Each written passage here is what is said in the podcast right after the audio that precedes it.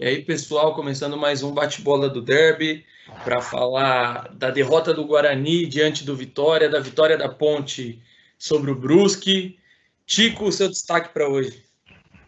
Salve galera, salve Fael, salve Pedrão. Ah, meu destaque é que a Ponte Preta voltou a ser forte em casa. Coincidência ou não, após a visita do Padre Jamil, a Ponte tem um aproveitamento de quase 76%.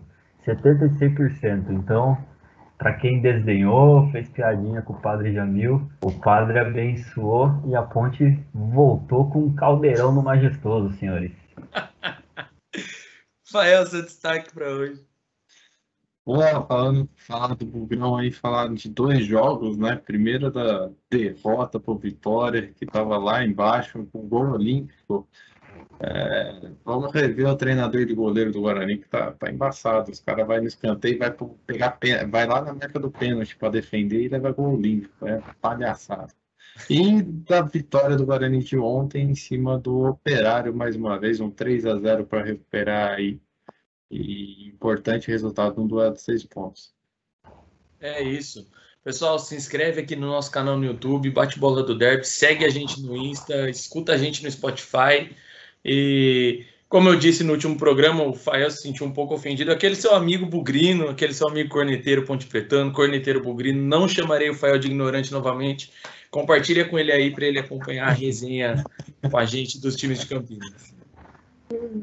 É, é, é isso aí, mas é um pouquinho rústico. e, Ticão, Ponte, visita do Padre Jamil fez efeito? Fez muito efeito. A Ponte está jogando bem, a Ponte se organizou.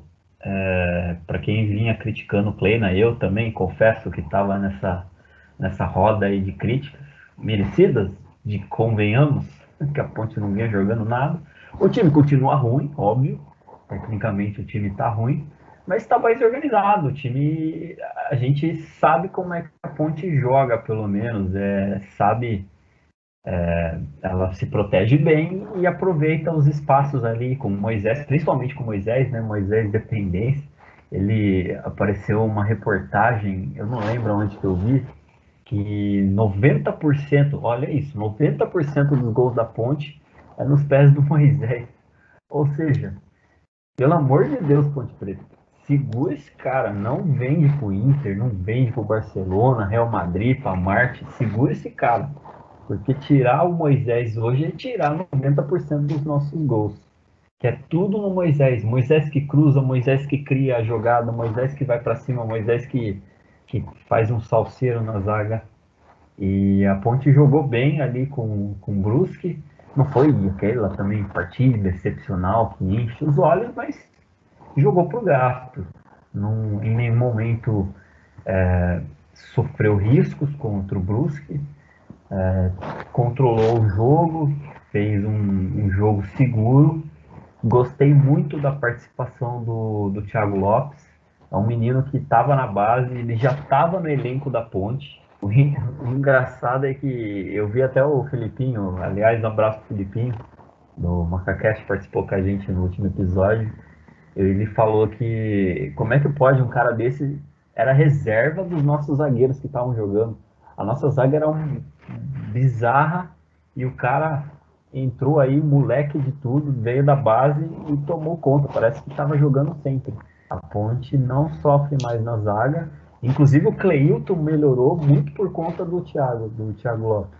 Então, é umas escolhas que a gente fica é, surpreso, né? Não entende muito bem por quê. Então a Ponte melhorou muito na zaga, melhorou no ataque e Pode-se dizer que também teve uma participação do Padre Jamil no GE. Entra agora no GE, você que está escutando a gente no Spotify, tem essa reportagem, fizeram essa reportagem, 76% de aproveitamento após a visita do Padre Jamil. Então, coincidência ou não, ele tirou a urubu, urucubaca aí, indígena que fizeram no, no nosso estado. Esses indígena. Esses católicos portugueses que não aceitam nossos compatriotas natais. Vendeu ali, tirou. Claramente era, era Urucubaca.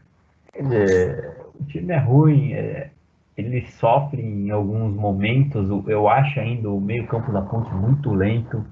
O, infelizmente, o, o Locatelli é, tem que jogar, né? Não tem outro para pôr. Ele fica revezando com o menino lá, o Marco Júnior, mas não, não, não tem como, que o Marco Júnior consegue ser pior. Então, o Locatelli, ele, ele tem essa transição de defesa, ataque, ele que faz essa transição, ele fica rodando muito, muito girinho, toca para trás. Então, às vezes, a ponte precisa de velocidade e ele quebra com essa velocidade. O Moisés sai em disparada, que a ponte precisa dessa transição rápida e o time sai com lentidão. E às vezes eu acho que isso prejudica muito o estilo de jogo da ponte, principalmente o estilo do jogo que o Kleina é, faz para ponte. O estilo do jogo do Kleina, todo mundo conhece, é ficar aguardando o adversário, roubar a bola e vai para cima. Só que o meio campo da ponte é muito lento, então não, não, não vai. Então, às vezes, eu acho que o Locatelli mata muito os nossos contra-ataques. Assim como o Camilo, infelizmente o Camilo também. O Fecim tá, tá jogando muito, dominou o, o meio, já tem um novo apelido. A torcida Ponte Pretana está chamando ele de Messim. um, um, baita de um apelido, diga-se de passagem. E... Super criativo, né, bicho? Ah, a torcida da Ponte, olha, a gente pode falar muitas coisas da Ponte Preta, mas a torcida da Ponte é um, de uma criatividade que. Não deixa a desejar. Não deixa nada a desejar. Tem uma criatividade tremenda. Isso desde a da época do Rossi. Era conhecido como Lionel Rossi. então, a Ponte, a torcida da Ponte sempre foi bem né, nesse quesito. E agora vai ter um jogo difícil contra o Vasco. O, é, depois eu vou, vou é, resenhar mais sobre, sobre esse jogo, mas o Vasco vem com três derrotas seguidas e a, a Ponte ela, ela podia ganhar um empatezinho, já é considerado um bom resultado, mas é, acho que já está na hora, já passou da hora dela ganhar é, fora de casa que é isso que está prejudicando. Ela voltou a ganhar fora. Acho que o Padre Jamil pode já, já viajar com o clube. Assim, vamos ver se assim. Benzeu o avião, benzeu o É, benzeu o avião. Entrar no vestiário do adversário. Faz hora, aquela oração, participa ali do, do pré-jogo, da, da palavra de incentivo, daquela benzida. Vamos ver se ganha, porque não ganha Vai ficar no lugar do, do na pré-eleição. É, é isso. O nosso Fred. E a ponte, vamos ver se consegue esse empatezinho. Ela está ainda fora do, da zona de rebaixamento, ela conseguiu esse respiro, conquistou. E então, ganhando mais uma fora, ela vai ter um respiro muito mais e aí já começa a, a ter outras, outras ambições no campeonato. É, não vai ter uma ambição maior que que acesso, isso aí é ilusão, mas sei lá, ficar um honroso décimo lugar que eu tinha falado até no, no pós-derby, que era, o, era a minha expectativa, e continua sendo ainda.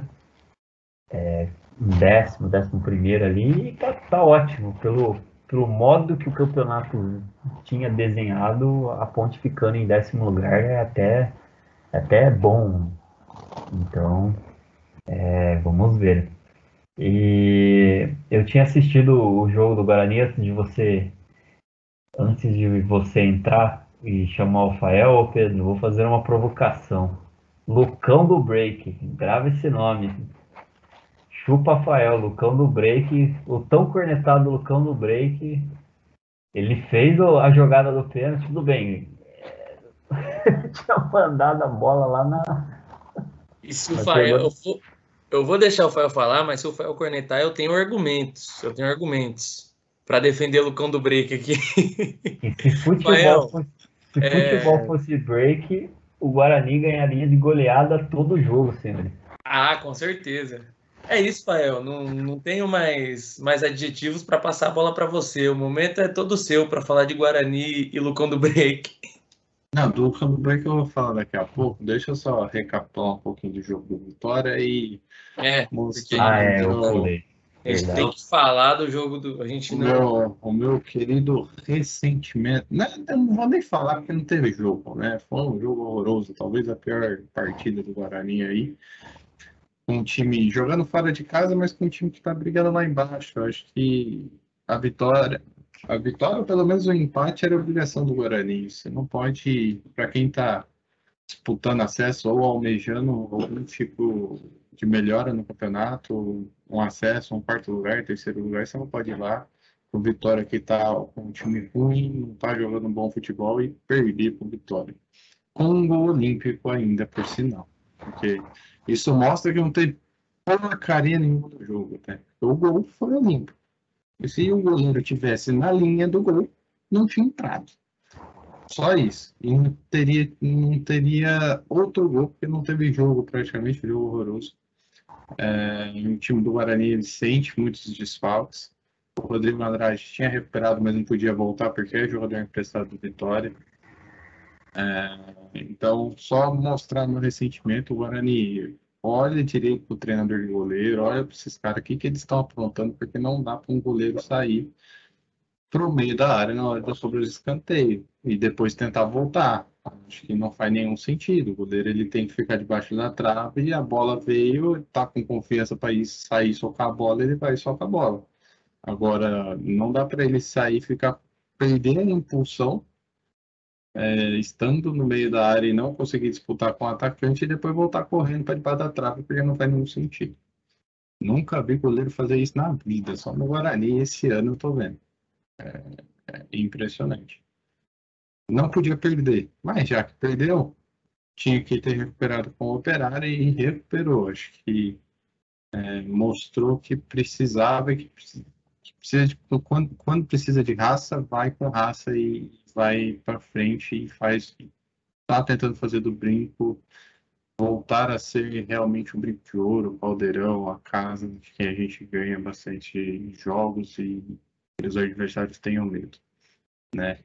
Acho que jogou, não foi um jogo puta, jogo vistoso, nossa, é, um jogo Guarani, o Guarani dominou realmente, mas muito por conta que o Operário não veio nem para jogar bola, o Operário veio para passear, conhecer Campinas, foi no MEC ali da Norte Sul, foi isso que os caras fizeram. E, realmente o Guarani ficou com a bola, mas não tinha um, um contraponto, um time que estava se propondo ao ataque, um time que estava querendo sair, etc.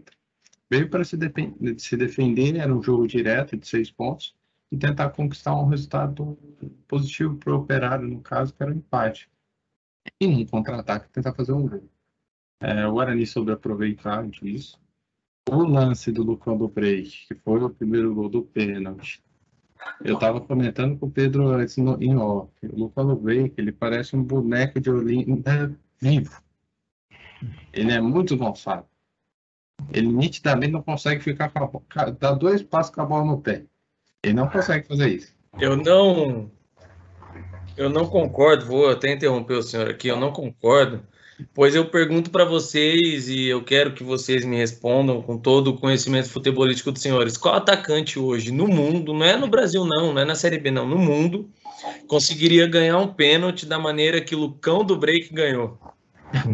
Eu já antecipo aqui a, a resposta. Não tem, não tem como. Ele estava caído. Que... Ó, tem que ser dito. Ele estava caído e ele arranjou um pênalti de mão, senhores. Eu, eu acho que até se perguntar para os mais antigos aí, Pelé, Cruyff, Rivelino, eu quero saber qual jogador conseguiu um pênalti dessa maneira. E eu vou mais longe, eu já vou emendar a segunda questão e o Fael vem responder. Que uhum. atacante no mundo pênalti, bate um pênalti horroroso e faz gol. Não, ali realmente a sorte estava do lado dele, porque até então ele estava tentando. Ele só serve para fazer o pivô ali e muitas vezes nem isso ele consegue fazer porque ele parece uma parede, sabe? Parece que você soca a bola, vem logo, vem direto, ela só bate e volta. Ele não amortece a bola no pivô, ele não consegue. É, mas ali no lance do pênalti, ele realmente deu muita sorte, ele foi chutar pro gol. E ele meteu um chute para a lua. Eu não sei como ele conseguiu fazer aquilo. Sorte que o zagueiro estava com a asa extremamente aberta. Porque senão ia ser um chute ali que ia ficar na meia-lua, não ia nem pro gol daquela bola dele, que ele chutou para cima. É, mas deu sorte. Não é um centroavante, puta centroavante, não. É centroavante para fazer pivô. Acho que é, não está sendo feliz no Guarani. Seus, apesar de ter sido participativo, isso ele não pode negar. Ele é participativo. É, no jogo contra o Operário, a bola chegou mais nele, algo que não estava acontecendo. Isso muito por conta da volta do Rodrigo Andrade, que faz um bem danado para o meio de campo do Guarani. Esse cara é impressionante o que ele joga de bola. E, e ele melhorou muito o meio de campo do Guarani ali na saída, na chegada ao ataque. Então a bola estava chegando muito mais para o Lucão do Break.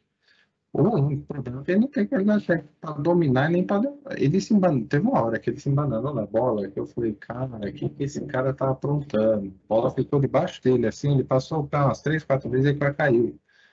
É... Não consegue, não consegue, não tem coordenação. Mas, enfim, tá ali, consegue fazer o pivô, acho que essa é a função dele, basicamente, ir lá fazer o pivô e tentar ajeitar para quem tá vindo. É nesse, nesse lance ele conseguiu o, o pênalti, bateu muito mal o pênalti, bateu muito mal, porque o goleiro também não. Se o goleiro dá uma esticadinha, se ele abre um pouquinho, joga mão um pouquinho para baixo, a bola ficaria ali tranquilo. O goleiro é, não teve a reação, o reflexo de fazer o movimento para pegar a bola. E ele deu sorte para fazer o gol, e ainda bem que ele fez aquele gol, que ele está precisando, vamos ver se agora ele desencana, fica mais relaxado. É, e com a sequência aí, vamos ver se ele melhora. E os outros dois gols, assim, o gol do Júlio César também foi uma foi um contra-ataque muito rápido do Guarani, que o Rodrigo Andrade foi corpo. Foi muito engraçado, que o cara foi disputar no corpo com ele, o cara bateu na massa e voltou para a linha lateral e caiu. Isso na entrada da área. Aí o Rodrigo Andrade foi, cruzou. tivemos um pouquinho de sorte ali com o Júlio César. Cruzou para o Rodrigo, o goleiro defendeu, a bola sobrou ali, que foi a falhazinha do goleiro do Operário que defendeu para o meio. É, e o Júlio César ainda pegou o rebote. O terceiro gol foi o gol mais bizarro. Não foi muito bizarro, mas foi estranho, porque foi no finalzinho do jogo, num cruzamento, num contra-ataque também. O Bidu tava na linha de fundo, ele deu uma picuda pro meio ali, porque nem era um passe, ele só chutou forte e viu o zagueiro chegando, eu acho, e foi um gol contra. É, mas de maneira geral, o jogo do Guarani não foi um jogo bonito, extremamente bonito, aquele jogo de toque de bola, várias jogadas fortes. Foi um jogo burocrático o Guarani dominou, o Operário se defendeu, o Guarani soube aproveitar as oportunidades que teve para fazer o gol. E melhorou muito o meio de campo, como eu já disse, com a volta do Rodrigo Andrade, que é um jogador extremamente essencial para o Guarani, para o esquema do Guarani. E para o próximo jogo, talvez a gente volte com o Regis já. Então, ele está em transição, é, é, importante essa dupla voltar, porque é ela que dá dinâmica para o Guarani ali no meio de campo, que faz a bola chegar. Né? Então acho que vem coisa boa por aí, o Guarani vai se recuperando, vai voltando, vão voltando os jogadores. Agora a gente pega o Náutico na próxima e o Náutico nessa decadência, esperamos que a gente consiga. Nós já passamos o Náutico, o Náutico demitiu o treinador, fez o cacete a quatro lá porque perdeu cinco jogos e esperamos ganhar. Eu acho que não, não, não é no brinco, fora, porque né, tomamos um passeio aqui no brinco do Náutico. Mas é isso. O jogo do Guarani é isso. Acho que esses são os destaques. Ah, e ponto, acho que importante a gente falar. Acho que o Pedro tinha até sinalizado para falar, mas como a gente não teve um podcast no meio, o negócio do Cruzeiro, que o Guarani se manifestou, aleluia, o Guarani se manifestou em alguma coisa que falou da, do público no estádio do Cruzeiro, é, que uma barbaridade absurda, não só pelos clubes todos não puderem não voltarem, né? E só o Cruzeiro e o Atlético terem voltado, mas a barbaridade de ter pessoas lá não era nem para ter liberado essa, essa bagaça aí. É como se tivesse vida normal aqui e não estamos, né? Então, só parabenizar o Guarani, que foi muito mais logicamente pela desvantagem que teria, né? Não foi pensando na humanidade porra nenhuma, porque senão tinha falado alguma coisa mais decente na, na cartinha, mas falou alguma coisa pelo menos. E, e, criticou o Cruzeiro, que é importante, que não é só porque o Cruzeiro é um time falido hoje em dia que faz essas bagaças aí, coloca 30 mil pessoas dentro do estádio e mata é. todo mundo. Tá certo, de acordo. Acho, acho importante a gente falar isso, porque pode não parecer, galera, mas ainda a gente está vivendo a pandemia, tem gente morrendo, é, e não pode colocar é, 30 mil pessoas no estádio, que aconteceu no, com o Atlético Mineiro, no jogo do Atlético Mineiro, no jogo do Cruzeiro. Foi um absurdo. Aquilo lá, aquilo lá não existe. Tinha que interromper a ideia de, de, de liberar público nos estádios. É, e não, não tem nada a ver com, com opinião política. Isso aí é, é questão de pandemia. Estamos vivendo um período pandêmico. Estamos querendo, se a gente quer voltar à vida normal, a gente tem que passar por esse período. Então, é. ficar, obedecer todas as regras e protocolos de segurança, manter a é, é, distância segura, usar máscara, álcool em gel e tudo mais. Óbvio, a gente não consegue, por causa de economia e blá blá blá, ficar todo mundo em casa. Tudo bem.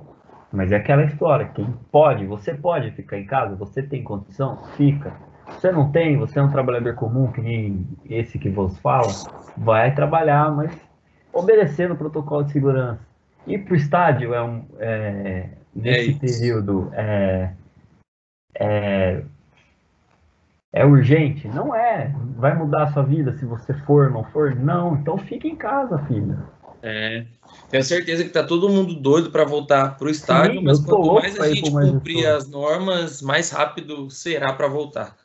É isso. Louco, isso. E, e, o Alexandre Calil viu a cagada que ele fez, que acho que ele fez muito mais. Enfim, não sei por que ele liberou essa porra, mas enfim, liberou.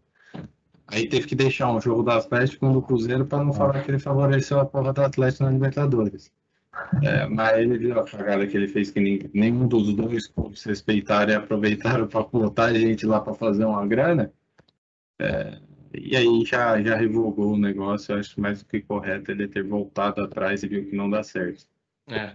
E, e você tinha falado da má fase do Náutico e me veio uma, um pequeno, uma pequena reflexão para se fazer aqui. Eu acho que o Guarani passou até agora o momento mais difícil da temporada, que esse monte de lesão e desfalque, e passou bem até o Guarani não, assim, óbvio que não conseguiu manter aquele time de G4 que tinha, mas o Guarani passou bem até, bicho. É, não, acho que perdemos. Só alguns... antes de, só para concluir. Eu não sei se o Guarani vai, vai passar algum, algum perrengue maior em questão a, a elenco, a essas condições. Mas a, a fase tinha tudo para ser bem pior. Sim, tinha mesmo. Eu acho que eles, o Daniel Paulista conseguiu manter o time, apesar de, de com menor qualidade, porque você perdeu os dois principais jogadores de meio de campo ali. Você perdeu o seu, o seu atacante, que era o da bola. É, o Júlio César ficou um tempo machucado. Aí o, o, Guarani é o que eu falei no último podcast, bate até na mãe. É o time que leva tem 56 cartões amarelos. É, não faz nenhum então a cada jogo você tem um, um desfalque ali porque um está pendurado. O Guarani nunca repetiu uma, uma, escalação na série B inteira. Então todo dia tem alguém no, no começando jogando porque algum, alguém aí tá, ou tá lesionado ou tá suspenso. Então acho que ele conseguiu dar uma estrutura ali para o Guarani se manter. Claro, perdeu uma aqui, outra ali, levou duas goleadas tal, mas logo em seguida se recuperava com uma vitória. Uma vitória, um empate, e assim, e aí não. E conseguiu se manter é, perto do G4, que é o importante, né? Você se manter ali, porque classificar quatro, irmão. Você classificar em quarto, tá bom, foda-se quem foi campeão da Série B. Tô nem aí, o importante é subir.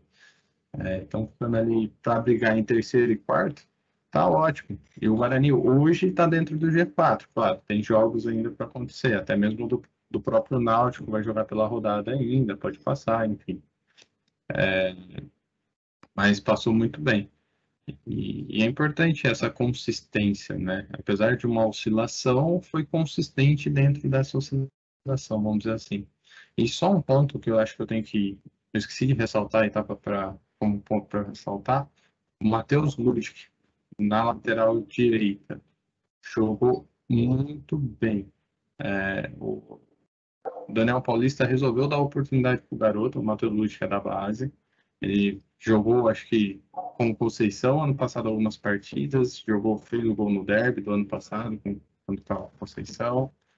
É, esse ano perdeu espaço porque ele estava entrando muito nervoso, de certa forma, não estava confiante, não tinha uma consistência defensiva. Mas ontem, no jogo do Operário, ele jogou muito. Ele apoiou bem, defendeu bem, ele cresceu e aparentemente vem crescendo e ganhando esse corpo é, e confiança para entrar no time profissional. O Daniel Paulista resolveu parar de improvisar, de colocar o Pablo na lateral quando o Matheus Machuca e deu muito certo. Eu espero que ele continue o Guarani. É, também está trazendo outro lateral, porque o Diogo Matheus machucou e provavelmente vai ficar um tempo aí, pelo menos um mês fora. É, mas espero que o Lute ganhe essa consistência, essa confiança do treinador para continuar jogando e fazer a dupla com o Bidu ali, a lateral é, da categoria de base do Bugrão aí, para render uns frutos, frutos e quem sabe até no futuro entrar um caixa importante, é ativo. O time, a gente falou, né, tipo, o Pedro não estava quando o Felipe estava aqui. Agora nem está no momento bom. Dá para fazer esses testes, dá para colocar uma molecada para jogar, porque você não está passando perrengue, você está brigando para G4. É claro, a torcida vai ficar puta se perder um jogo ou outro, enfim, é, e não classificar, vai. Mas você não está passando por uma dificuldade tão grande, né? Você não não tá brigando para não cair, é onde você não pode errar. Aqui você pode ter uma oscilação ou outra, então você pode testar um garoto da base ali que está vindo crescendo e se mostrando de qualidade, né? É o que aconteceu com o Lute, que eu acho que tinha que ressaltar isso, que ele jogou muito. Boa. Ô, Ticão, a Ponte pode pode conseguir uma vitória fora de casa, é o que tanto falta para a Ponte ganhar pontos fora porque depois do Padre Jamil, o Moisés do Carelli tá benzido. Agora falta fora de casa. Falta fora de casa. A Ponte tem muita chance, tá jogando bem. Ah, os jogos que vem jogando fora de casa, ela perdeu os últimos, pelo menos por falhas é, individuais, pontuais, mas que fazem diferença. É, contra Curitiba jogou muito, teve chance até de ganhar o jogo, se for ver, mas o Ivan falhou é uma filhão, uma falha grotesca assim que ele não costuma fazer, tanto que é raro. E aí por causa disso perdeu do Curitiba, contra o Náutico também perdeu muitas oportunidades, é, teve chance de ganhar. Acho que é, é, só ganhar a primeira fora de casa, assim, vai dar uma motivação, uma confiança maior para o time. E aí ganhando fora já dá uma contra o Vasco ainda, quem sabe, é que o problema, eu não gosto quando, vocês me conhecem, não gosto quando o time adversário vem jogar com a ponte em uma fase. Principalmente quando o time adversário joga em casa e a ponte vai lá enfrentar. Por exemplo, o Vasco está de tá três derrotas seguidas. Vai pegar a ponte agora lá no São Januário. É, essa, esse tipo de cenário é sempre para ferrar a Ponte Preta. A ponte sempre é. Ela sempre perde nessas ocasiões é impressionante. A Ponte é aquele time que o pessoal que está em uma fase ama pegar, porque inexplicavelmente a Ponte sempre perde esses jogos. É, mas agora, é, você ia falar alguma coisa? Não. Não, é que eu, eu vi você falo, mexendo aqui, eu achei que você ia comentar, é, mas. Até uma loucura. mas uh, eu estou mais confiante, por, principalmente pela volta do Ivan. Não sei se vocês chegaram a ver os melhores momentos do jogo contra o Brusque, mas o Ivan, mesmo a ponte bem no jogo e tudo mais, o Brusque teve pelo menos duas, três oportunidades de fazer gol e o Ivan fez um milagre é, com, com o pé, voltou a ser aquele Ivan que a gente se acostumou a ver, Ivan de defesas milagrosas, defesas até plasticamente bonitas. Então, é o que me dá mais confiança ainda. Vendo o Ivan confiante e fazendo o milagre, quem sabe ele não segura o povo lá do, em São Januário e a ponte não volta com os três pontos. E aproveitando o gancho, já que eu citei o Ivan, eu achei muito desproporcional a, a cobrança em cima do Ivan. Não só porque eu sou um Ivanete, eu sou uma viúva de Ivan. Eu até citei aqui uma vez, eu tenho regras para viver e uma dessas regras é jamais, nunca vou criticar o Ivan. Porque o cara é mito, o cara.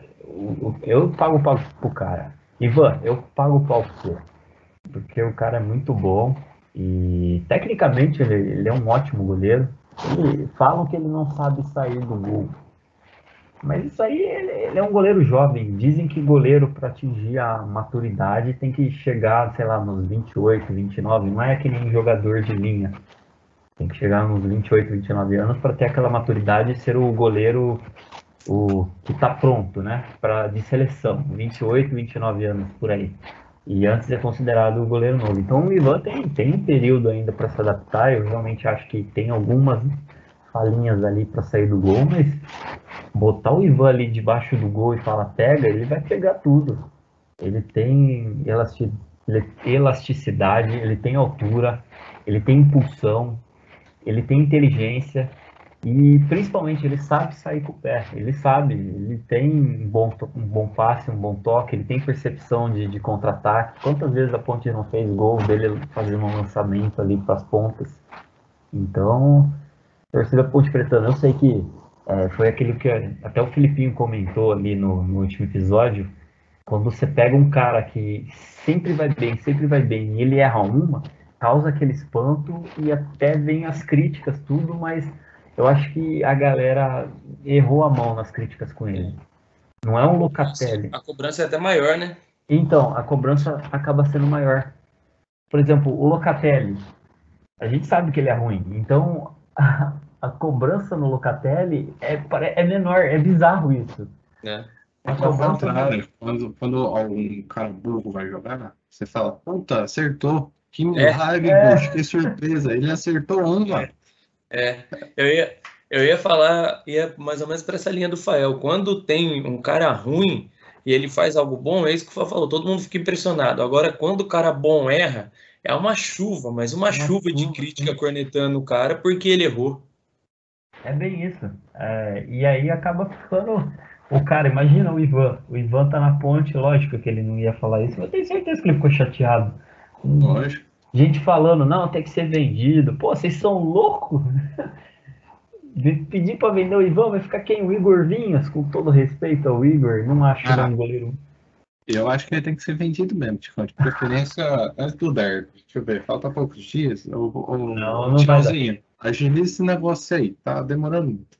Oh, não dá tempo pra ela. Ainda ele vai pegar um pênalti no derby aos 47. Ô, oh, brincadeira, é. torcida Ponte Pretana. Não vai Lucão... ter... Não, mas nem precisa. Se o Lucão do break bater, filho, ele, ele com a pontinha do dedo. É nada, o Lucão do break já provou que sabe bater mal o pênalti e fazer gol. O Lucão do break já provou que ele coloca a bola onde quer, bicho. Depois dele acertar a mão, velho. Irmão, vocês têm noção que o gol, o gol tem 7 metros. E a mão, quanto que é uma mão, velho? E ele acertou a mão. A mira dele, ele devia trocar de esporte.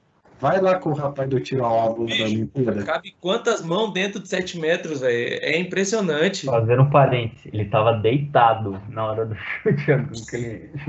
O cara tava deitado, ele tava desequilibrado, caindo, deitado. E a é. bola foi certinho na mão. Tanto que ninguém reclamou. O cara que até ficou bravo, ele chutou a bola. Então... Não, com certeza.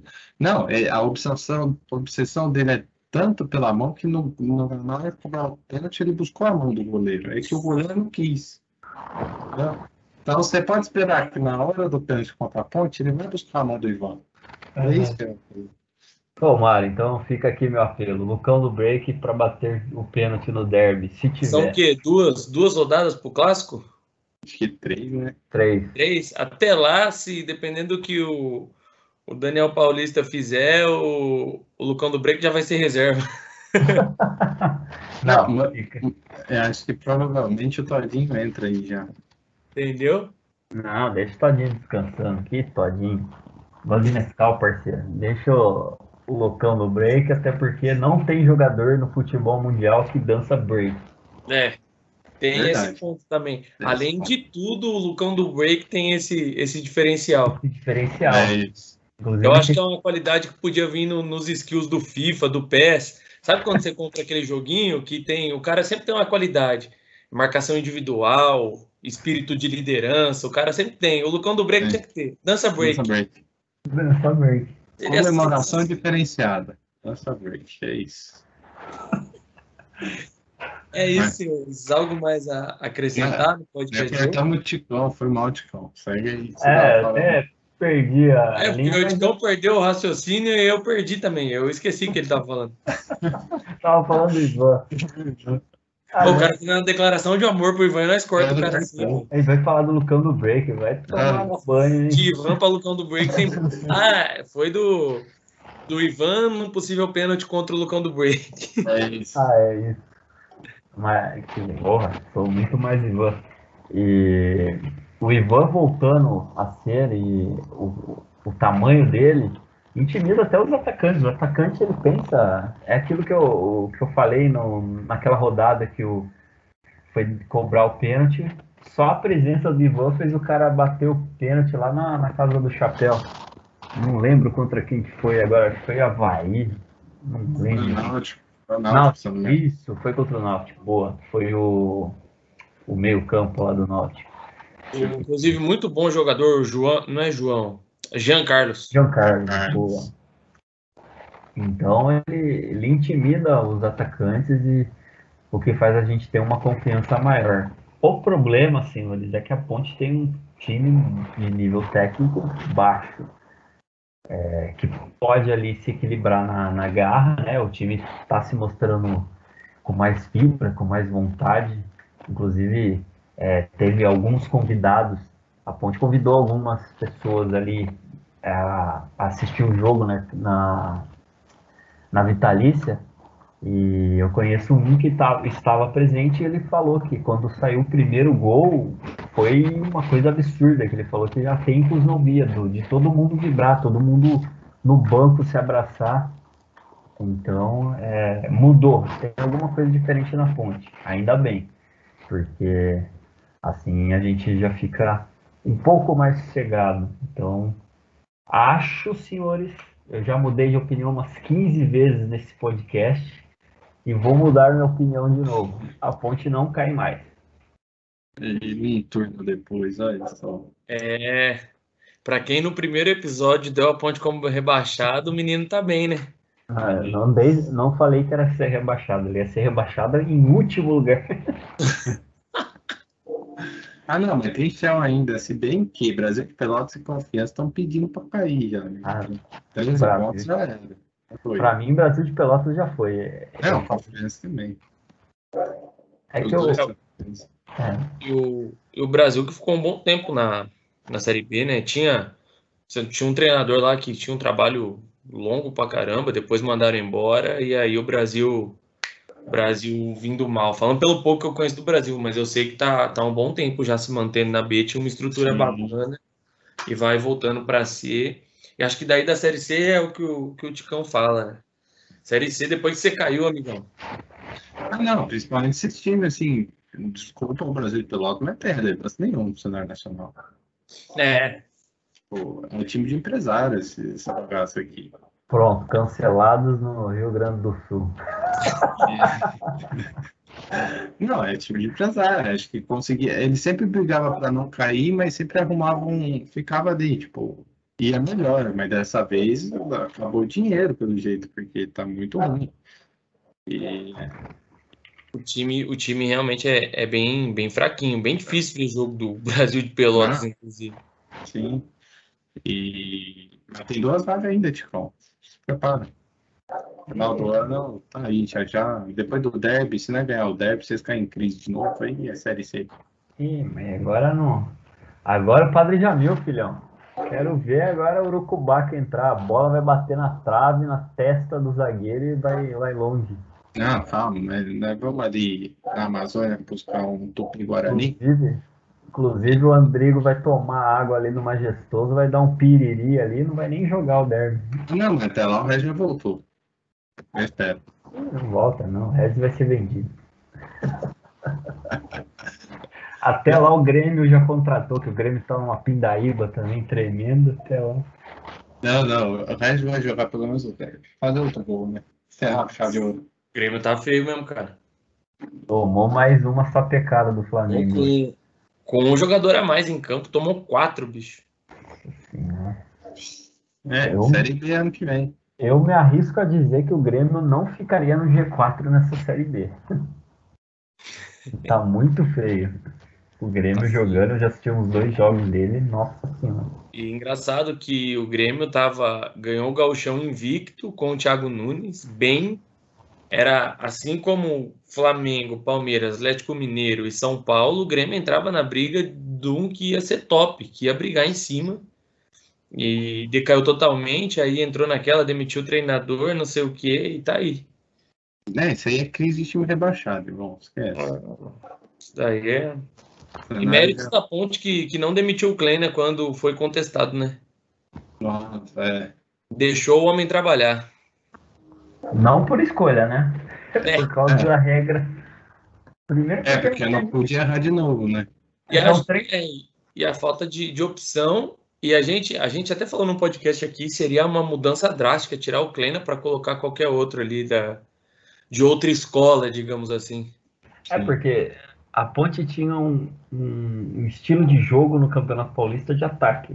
Aí chamou o Gilson Kleina. Até formular, organizar, ó, foi um turno inteiro para organizar o time. Agora imagina, contrata um, sei lá, um, um Thiago Nunes aqui na, na Ponte. Nossa, Ah, isso aí é. Esquece. inclusive, eu não sei se vocês viram o treinador, o lance do treinador do Vila Nova lá. Vamos ver. o que que É um. PO, ele jogou a merda no ventilador dos jogadores, tudo vagabundo. não, ele falou ele não falou com essas palavras, tô exagerando. Mas, tipo assim, os jogadores, quando não compram a ideia do cara, bicho, Não, esquece. esquece. Esquece. Esquece que aí não E tem. acabou, acabou custando, custando caro pra ele. Não, mas, mas é isso mesmo. Eu acho que é, a Ponte agora e o Guarani estão dando essa sorte porque os dois técnicos ajustaram o grupo, né? Tipo, foram aceitos, vamos dizer assim. Sim. O- Eu só ia falar que quando o Guarani contratou o- o Daniel Paulista, é, eu fui um dos únicos, todo mundo tava, eu lembro que nos grupos tava, nossa, quem que é esse cara? O Guarani tá louco, os bugrinos, alguns bugrinos falaram, nossa, Não, eu falei, tá maluco, tá trazendo estagiário de novo. eu falei, não, é uma boa. O é, ia falar, o. Guarani, o Guarani acertou o, o Daniel Paulista, mas pra falar a verdade, foi bem um tiro no escuro, hein, bicho? É, eu acho que do que Ele- tinha ali, eu é, lembro. Eu lembro bem, curiosamente, um pouco do, do trabalho dele no esporte, porque ele foi demitido num jogo que o esporte perdeu para o São Paulo, bicho. Eu lembro bem.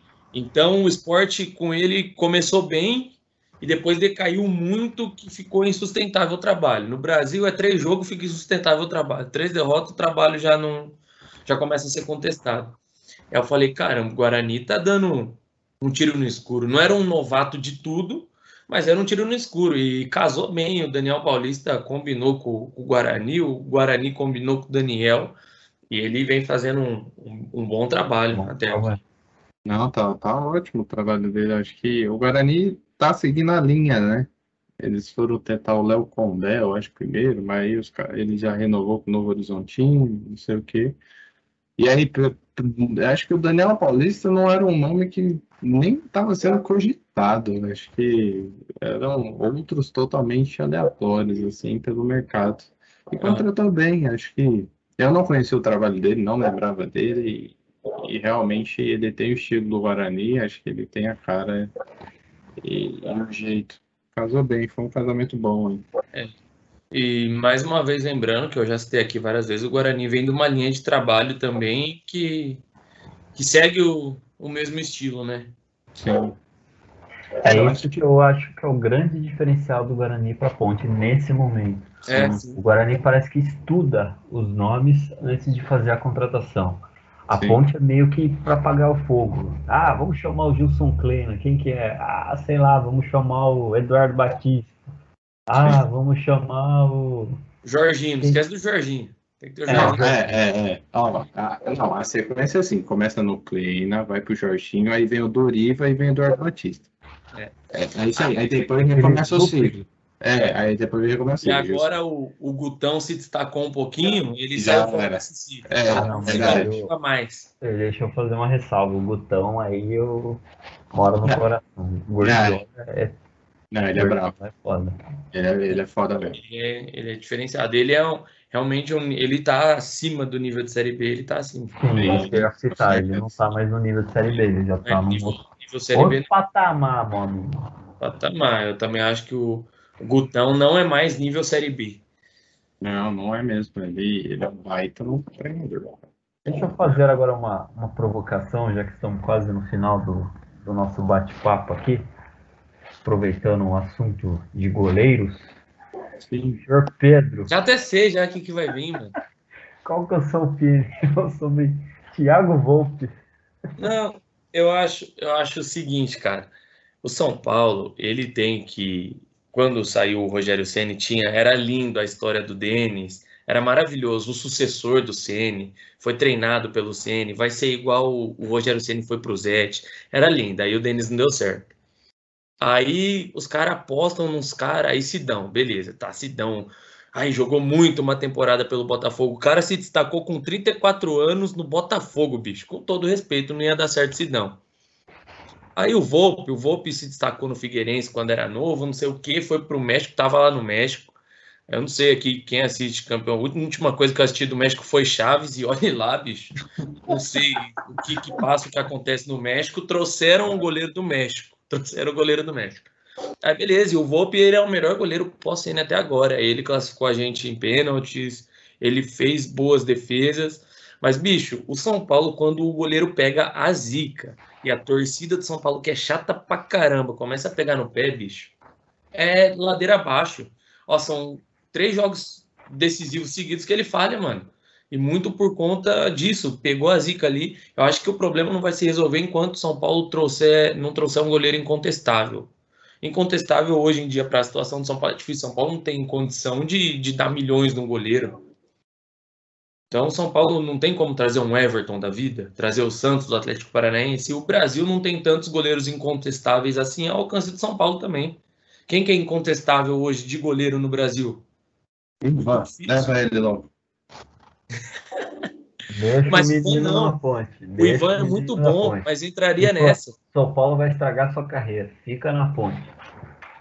Entraria mas, nessa. O Ivan entraria nessa. Isso. Pode falar isso aí, botando mentira na cabeça do Ivan. Ah, esse tico falando besteira.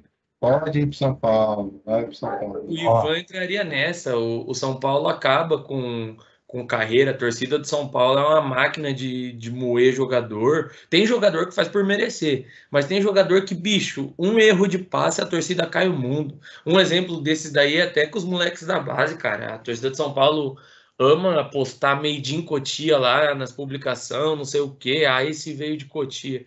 Mas, bicho, o primeiro jogador, primeiro erro de passe de um jogador de Cotia, os caras estão caindo em cima. Esses dias tava caindo em cima do Lisieiro, que o Lisieiro é lento, que o Lisieiro não joga, não sei o quê. Você é louco, o Lisieiro tem qualidade pra caramba, velho. Os cara, torcedor de São Paulo, não dá. Eu fico bravo com a torcida de São Paulo. É. Não, mas.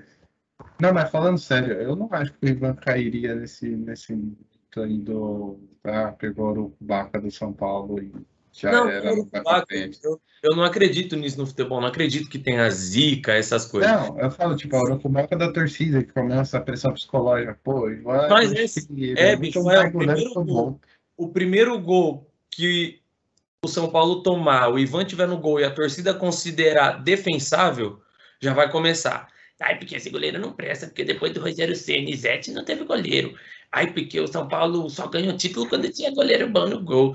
Ai, porque essa bola o Rogério não tomava gol. Vai. Bicho, o Rogério Senna acabou, bicho, aposentou já, meu. Esquece. É, é, Nem treinar o São Paulo ele quer mais, bicho. Vocês acham que ele tá louco, cara? Ah, é, sabe? Muita, e... muita chatice, muita chatice mesmo. Então, eu a acho que São Paulo é isso. A torcida, a torcida parece que começa a pesar contra o goleiro.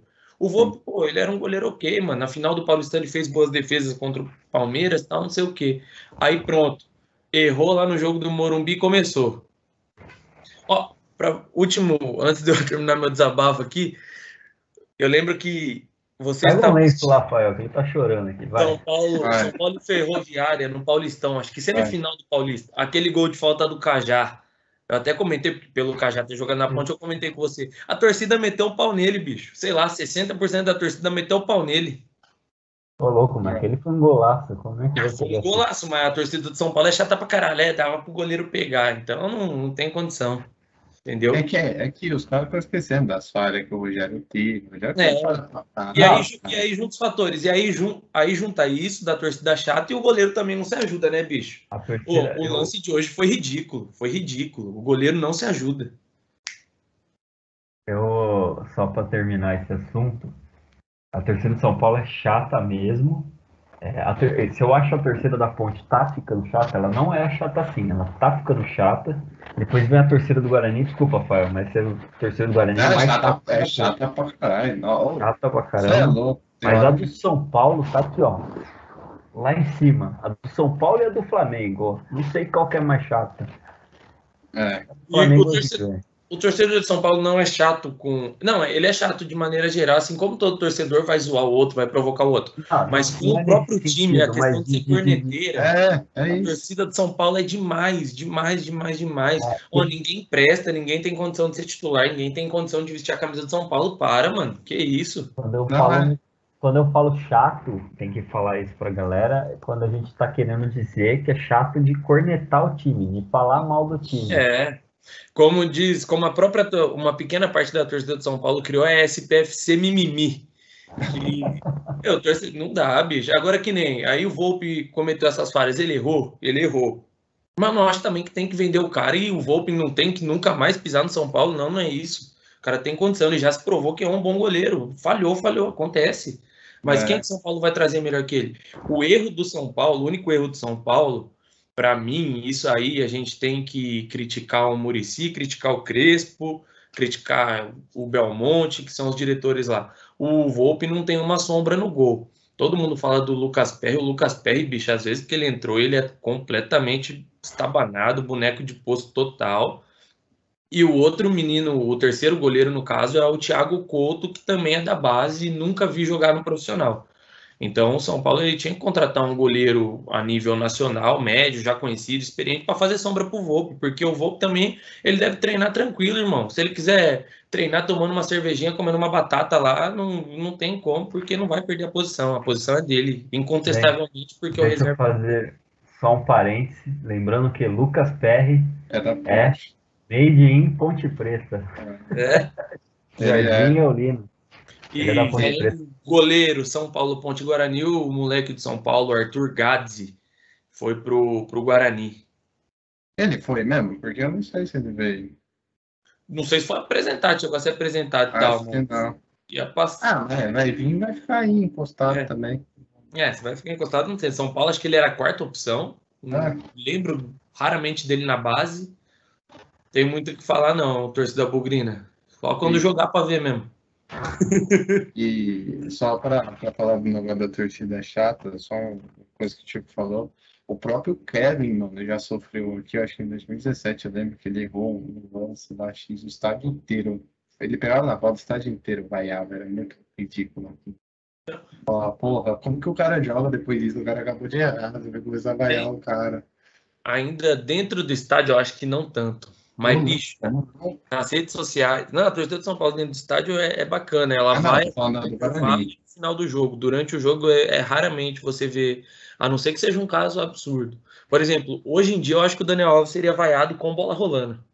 Então, Depois de tudo que Mas passou. aí, ah, não. Mas aí ele Ah, merecia. É outra coisa, é. Não, mas tô falando um lance de jogo. Tipo, o Kevin Ah, sim, errou sim. uma bola que. Tudo bem, foi infantilidade dele. Eu lembro até hoje. Ele foi cruzar a bola no meio, que é coisa que base ele faz, tá ligado? Ele foi tocar no meio. É, mas aí depois o jogo inteiro o cara pegava na bola, era a torcida baiana, tá ligado? Um lance, É. ele tava jogando bem. Ele, naquela época, ele tava num, num- numa evolução de lateral direito, no caso. Aham. E depois não entrou mais, mano. Ah, Fudeu o o- psicológico do cara. É, só um exemplo do Perry, falando que o Volpe não tem sombra. O Perry jogou contra o Guarani, aquele gol que o Guarani fez dois gols de cabeça, aquele jogo lá. tomou Sim. todos os gols de Você viu que o Perry é imbecil pra jogar no gol, não tem E- como. É outra coisa que eu ia falar. Você pediu uma contratação, uma sombra pro gol. Pô, o Ivan tá aí, eu tô oferecendo, cara, vocês não estão querendo. Ah, Não. uma sombra excelente. Ele vai ser, tipo, o Volpe vai ser sombra pro Ivan, no caso, porque o Ivan é o melhor goleiro. É uma excelente compra, vocês estão perdendo viagem. Aproveita que a ponte está quebrada. Ivan e empresário de Ivan. Não dê ouvidos pro Fael, não. Mas pela, não pela torcida, o Ivan seria aceito no começo. O problema é que ele, depois do gol que tomar. Bicho, se todos os jogadores que a torcida de São Paulo, em sua maioria, quisesse que saísse, o São Paulo ia jogar com Benítez, Rigoni, Luciano e Miranda. O resto ninguém presta. Não, não, não. Lembrando que Benítez já foi cornetado. Já vi torcedor de São Ah, já Paulo por cornetado. da, da lesão, mas nu- nunca mandaram o que querem fora de São Paulo. Bicho, cornetaram o Gabriel Sara. São Paulo vai fazer um dinheiro com o Gabriel Sara e ele vai estourar lá fora. O Gabriel Sara é moderno pra caralho. Corre o campo inteiro. Vai de volante, de lateral, de ponta, de centroavante. Enfim. é, Vamos É. falar de Guarani Ponte, pelo amor de Deus. Ah, O cara tá ficando vermelho. tá ficando- Puto já. tá puto já, o cara tá. Nossa. Eu não fiquei nem tão puto criticando o voo. Criticando a torcida mesmo. Torcida de imbecil do caralho. O cara não vai mais no Morumbi, mano. Oi? É, você não pisa mais no Morumbi. O cara chegou na torcida como É, todo imbecil. Normal. Tem, tem Ah, uma tá. pequena parte da torcida fora São Paulo mimimi que, que entende isso. Tá certo. É isso. É isso, algo mais a acrescentar, senhor? Acho que não. lindo, belo desabafo, eu não tenho mais nada a Ah, acrescentar. depois desse rage absurdo que eu dei. É isso. Ainda bem que eu não tenho um podcast de São Paulo, velho. Senão, nossa senhora. Eu ia passar nervoso gravando. Aqui eu só me divirto só. Ia ser bonito. Ó, hein? Não, falar de Esse- futebol quando o time não é o seu é uma beleza, eu amo. Eu adoro. Esse podcast, Palpitar esse na vida de Guarani Ponte é maravilhoso. Esse episódio em específico está especial. Porque Faelzão com sorriso no rosto, meteu três. Chicão com sorriso no rosto, meteu três. E o É. Pedrão que torce pro São Paulo, pistola. Não, Quando é que a isso. gente vai ter isso? Olha isso que esse podcast quer trazer, gente. A força do interior, né? Quer que esse time da capital, sinceramente, se Tudo exploda. Quer, nem se, Foda. quer que se foda esses times aí.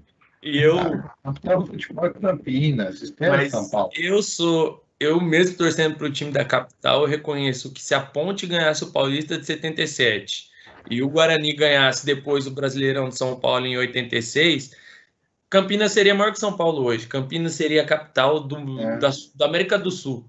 Não deixaram. Não deixaram. Ó, o Guarani perdeu em 86. O Guarani perdeu em 87 pro esporte. Porque nós é vice-brasileiro de 87, entendeu? Porra de Flamengo é campeão em 87, o caralho, é o esporte. Dá licença. O time Pô. tava na final. Concordo?